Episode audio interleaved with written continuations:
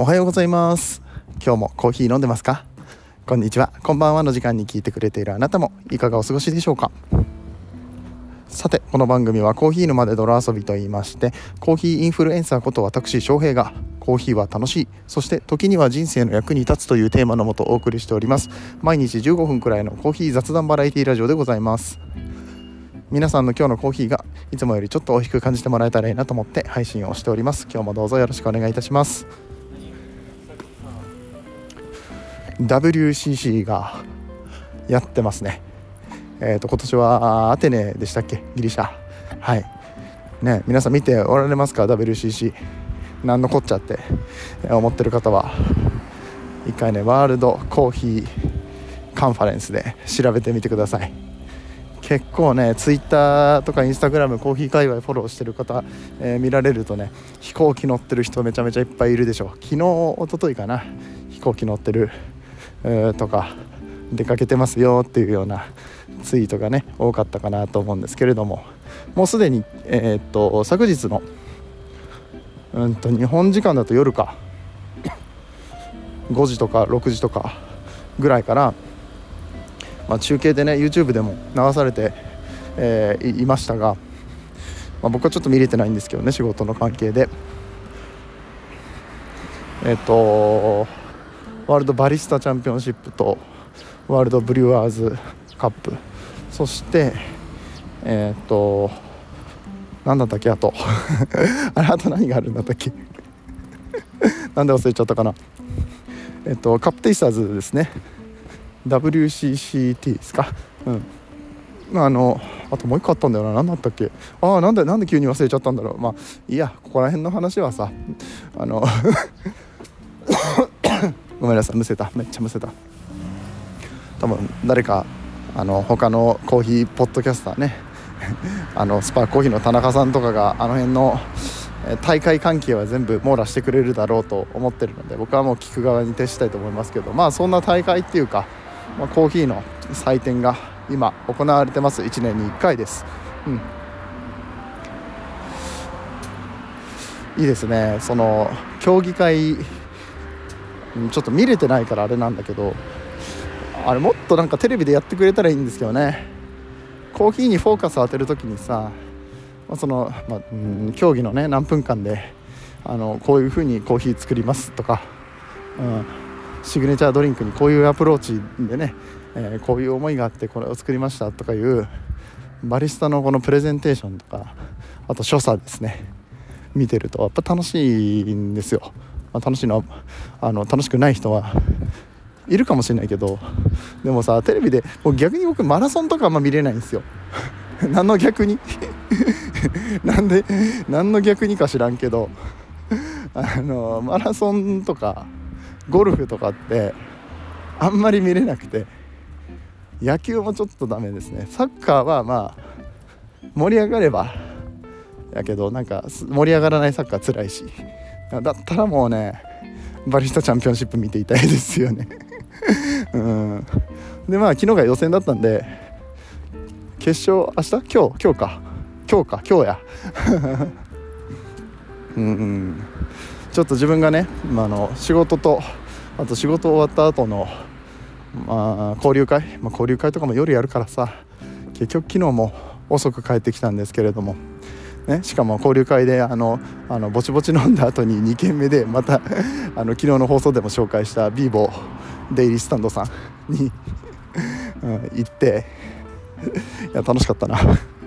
あそこで流してくれたらいいのにな。なんかあのー、スポーツとか流してるんですよ、まあ、テレビしか映んないけどね。あれさあの WCC のねあの映像あそこで流してくれたらお酒飲みながら WCC 見れるっていいなって思うんですけどね。ダメ？あんまりそういう人いないですか？うん。あでもよくないですか？その今急に思いついたんだけど。コーヒー屋さんまあコーヒー屋さんちゃうな。でもバーだからいいのか、うん。まあ、例えばコーヒーカクテルとかが飲めますよってバーでさスポーツバーみたいな感じでテレビがあって、まあ、普段はスポーツ見るけど、うん、あれなんかそういう大会とかがある時は YouTube 流すとかね。録画でも全然いいですし。えー、誰かちょっと考えてくれないかな。僕がやる、うん、そういうバリスタチャンピオンシップとかブリュワーズカップの時とか限定で、えー、オープンする、うん、コーヒーバーみたいなのがあったら面白いですね。はい。うん、こんな着地点になるとは思ってなくて話し始めてるけれども今日もやっていきたいと思います。はい、えー、言うてまた今日もね外から喋ってますよ、えー、お家から駅に向かうまで出勤する前に、えー、撮っているというこの最近の、えー、コーヒー沼で泥遊びのスタイルとなっておりますけれども今日は特にテーマが決まってなくてでも最近いろんな人に会ってネタ切れを起こさないんですかってすごく聞かれるんですよ、うん、なんでちょっと逆にこのネタが切れないというか自分は全然ネタ切れないんですけど何話そうか迷う時は結構あって今日もそうなのね。何喋ろうかなって。でふと思いついたんです。目に映るもの今こうやって歩いてて、うん、目に入るものを全部コーヒーの話に変えてったら面白いんかなと 思ってちょっとそれを今日やってみようかなと思います。あんま時間ないからななんかもう。今日で終わらん気がするけどまあちょっとやっていきたいと思います。それでは本編やってまいりましょう。この放送は歴史とか世界遺産とかを語るラジオ友沢さんの提供でお送りします。本編入る前に一つお知らせがありました。えっとポッドキャスト歴19年の大大大ベテランの、えー、ポッドキャストの先輩ですね。ポッドキャスト協会のドン元ドン。日本ポッドキャスト すげえ裏返っちゃった。日本ポッドキャスト協会のね。あ、えー、元、えー、トップトップ？なんて言ったらいいんやったっけ？まあいいや。あのやっておられたんですけど。うん。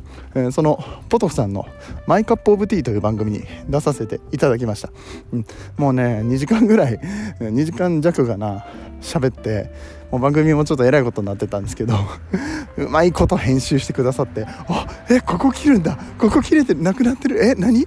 でもちゃんとまとまってる」みたいなさ、うん、僕は一人でこうあのー、そのポトフさんの技術にねびっくりしながらいやさすがだなって。ポッドキャストの編集って結構時間かかるんですよね。あの長ければ長いほど。だって2時間喋ってるし。その上にあのポトフさんもポトフさんでねあの僕と喋ってないところで30分ぐらい喋ってるんちゃいますかねあれ。あとまあ音楽の入れたりとかしてね。すごいいい感じに仕上がってましたのでぜひマイカップオブティー、えー英語ですね。英語でマイカップオブティーとかあとはカタカナでポトフって調べると多分ポトフさんの番組出てくるかなと思いますのでぜひ聞いてみてください。そんなこんなでじゃあちょっとコーヒーの話していきます。じゃあ今目の前に、え眼科があります。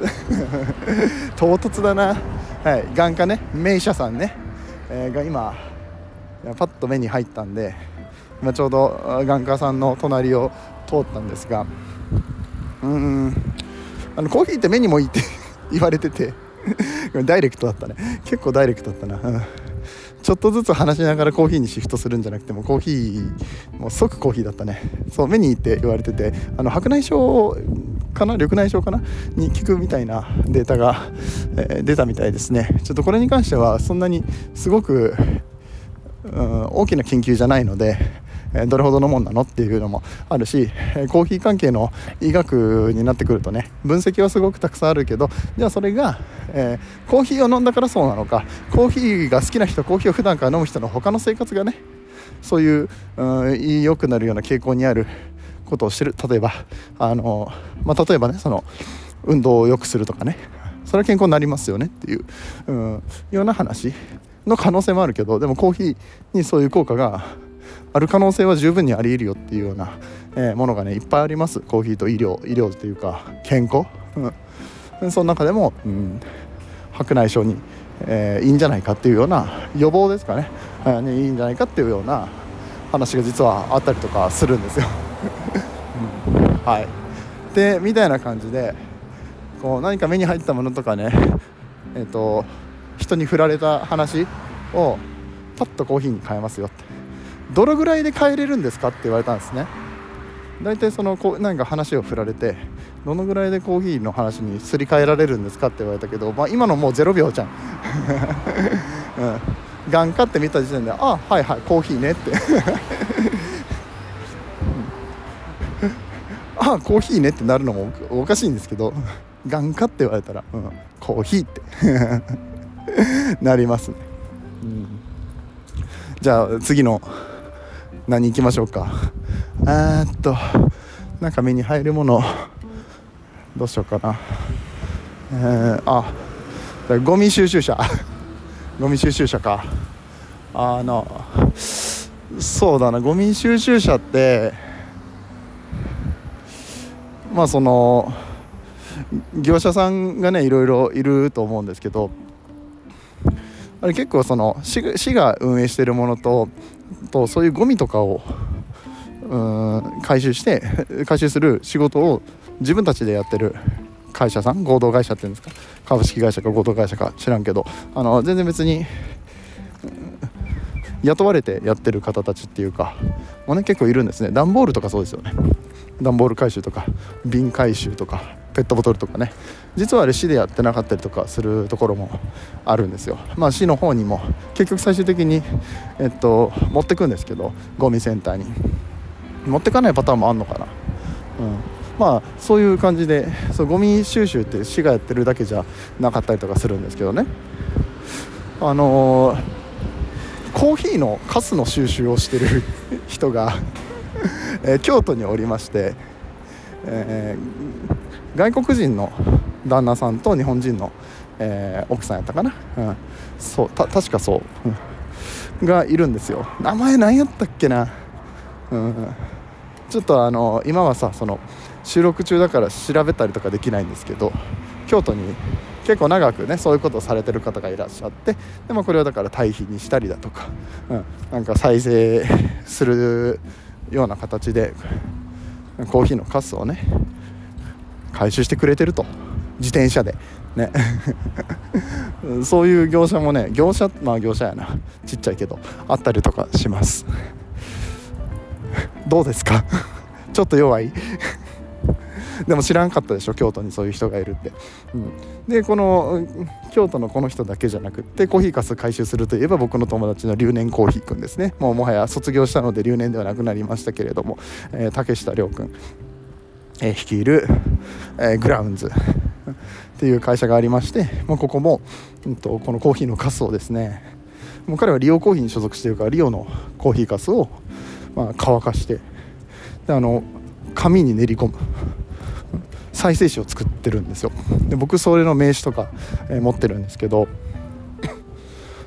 うん、なんか結構みんな喜んでくれるっていうか僕コーヒーの人なんですよって自分の自己紹介ね、えー、する時とかに活動の方の名刺渡したりとかすると「なんか再生紙ですか?」とか言って「コーヒー色でいいですね」いやこれほんまにコーヒー練り込んであるんですよって。